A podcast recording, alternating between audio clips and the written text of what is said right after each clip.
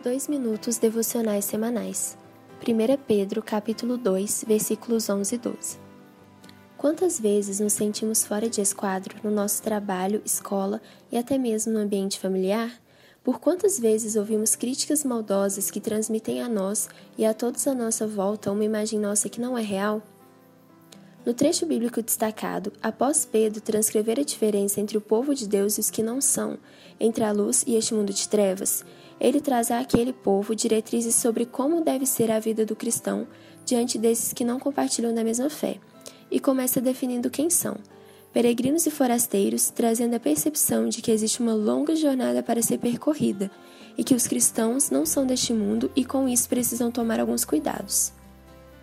Eles deviam se abster das paixões carnais, abandonar as práticas que são contra a fé que eles agora têm na mente e coração e ter uma conduta exemplar no meio dos que não são cristãos. Isso porque eles não estavam fora do mundo, estavam inseridos nele, mesmo a ele não pertencendo. Portanto, suas atitudes não deveriam ser semelhantes às daqueles que não só estão, mas pertencem de corpo e alma a este mundo. Ainda assim, com uma conduta exemplar, poderiam ser acusados de praticar o mal.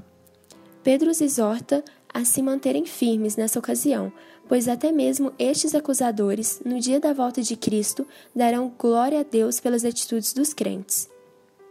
A jornada da vida cristã não é fácil ou de reconhecimento.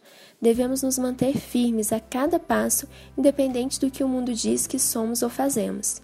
Devemos ser exemplo em todos os meios em que somos inseridos. Por vezes iremos falhar, mas não devemos nunca parar de buscar, lembrando sempre que os prazeres dessa terra são passageiros e que não somos daqui. Nossa pátria é celestial, é com Cristo que iremos morar.